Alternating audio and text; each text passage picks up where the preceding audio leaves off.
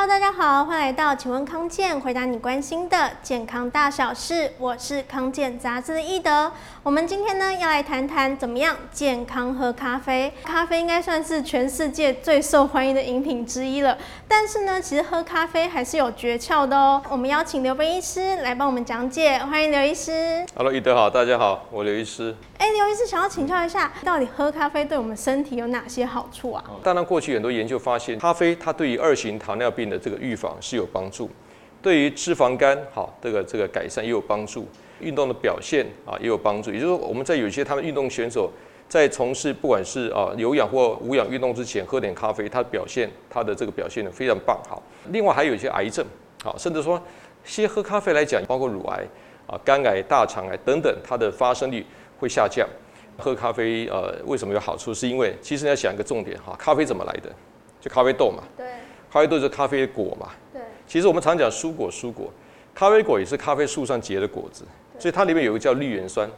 绿原酸这东西来讲是一种非常好的抗氧化的物质。我们只要讲到抗氧化物质哈，你就知道它是清除自由基啊，对抗发炎。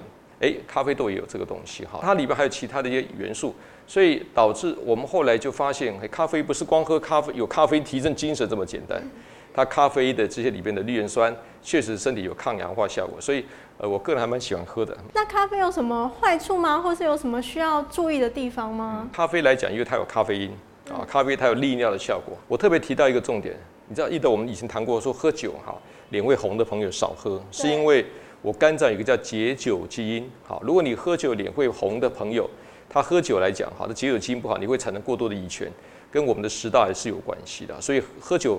脸会红啊，代表你基因可能解酒是有问题。咖啡也是一样，我咖啡喝到肚子里面去之后呢，它会经过我们肝脏里面一些啊叫咖啡因代谢酵素。啊有一部分的人他喝咖啡来讲，他就没办法代谢，啊代谢很差。有时候我们有时候开玩笑叫咖啡宿醉。你说喝咖啡怎么会宿醉？有这种人喝了咖啡之后，哦头昏脑胀，手会抖，然后心跳很快。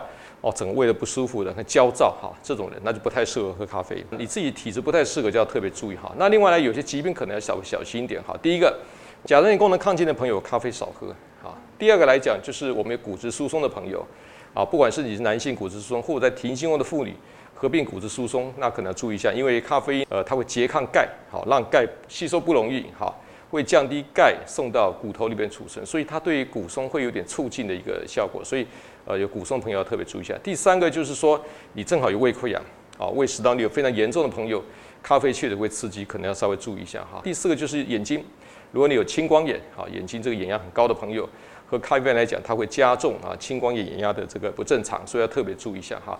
另外还有严重自律神经失调、失眠，你明明自律神经失调了，晚上不好睡觉了，你还喝咖啡。让自己玩得更难睡觉，哈，这个是很痛苦的事情。但有一个比较矛盾的，就是说，我们过去认为心率不整的朋友不要喝太多咖啡，哈。而最近有个大型的研究说，其实每天喝一到两杯的黑咖啡，它对于心率不整是可以降低三 percent，好，所以这个我我只能讲因人而异了，哈。但简单讲这一类的族群。在喝咖啡的时候呢，要特别注意一下。那医师刚刚有提到一个骨质疏松的部分啊，那之前有网友在问说，哎，喝咖啡会骨质疏松吗？那如果里面加牛奶呢，这样子可以抵消这个骨质疏松的部分吗？嗯啊啊啊、这个问题非常好哈。我们咖啡里面可以加什么东西？哈，当然我们讲 latte 啊，或 cappuccino 里加点奶，加点呃一点的鲜奶或加点这个豆浆是 OK 的，增加点蛋白质，增加一点钙。不过要特别重视哈。一个重要一点，不要加糖。听到我的前面说哦，喝咖啡有助于减少这个二型糖尿病，可是你喝咖啡老是加太多糖，那完全效果就很差了哈。再一个重要重点就是说，千万不要加那个叫奶油球。很多奶油球它里面是叫做反式脂肪。我们以前谈过反式脂肪，就是会对血管这个硬化会加速的。那当然你就知道了，我们在很多的所谓外面所谓二合一、三合一咖啡，能够不喝就不喝，因为那里面它添加很多的一些氢化油、一些人工香精。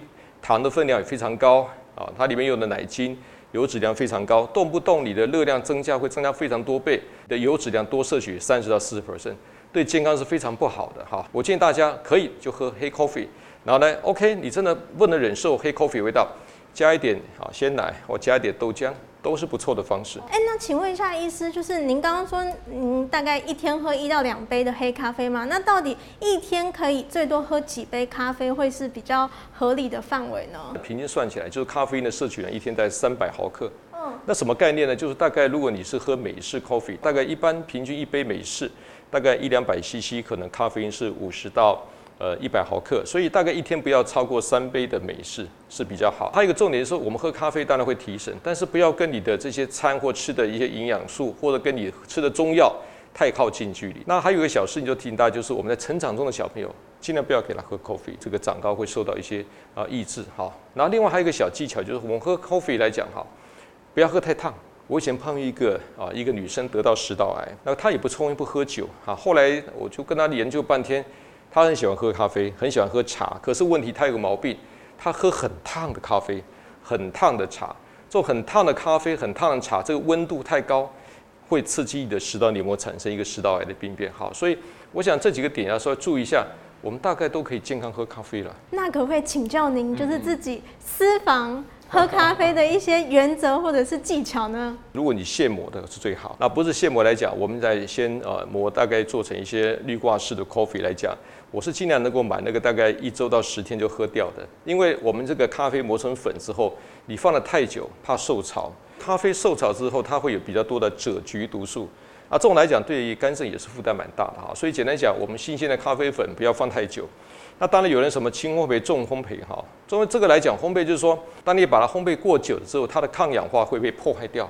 你虽然闻起来是比较香，可是抗氧化会弱了一点点。所以我会比较偏向于轻烘焙，然后呢，喝到有点微酸、微酸，含有这种所谓呃绿原酸或者哈它原始的咖啡豆的这种哈这种香甜的果香，我就比较喜欢。啊，当然其他的一些呃比较什么，我刚提过二什么二合一、三合一，我绝对不碰，啊，那个绝对有问题哈。我大概是这个原则了。哦，了解。所以呢，爱喝咖啡的朋友就要注意喽，不要再喝那些奇怪的二合一还有三合一咖啡了，可能会让你喝进太多的糖还有油脂哦。那尽量呢就可以参考刘医师刚刚分享的。健康喝咖啡的方法，让自己可以喝咖啡的时候呢，同时也可以得到健康又提神哦。那非常感谢刘医师的分享，欢迎大家把影片分享出去，让更多人看到实用的健康资讯。也要记得点赞康健杂志的粉丝专业，才不会错过最新的健康养生知识哦。我们下次再见，拜拜，拜拜。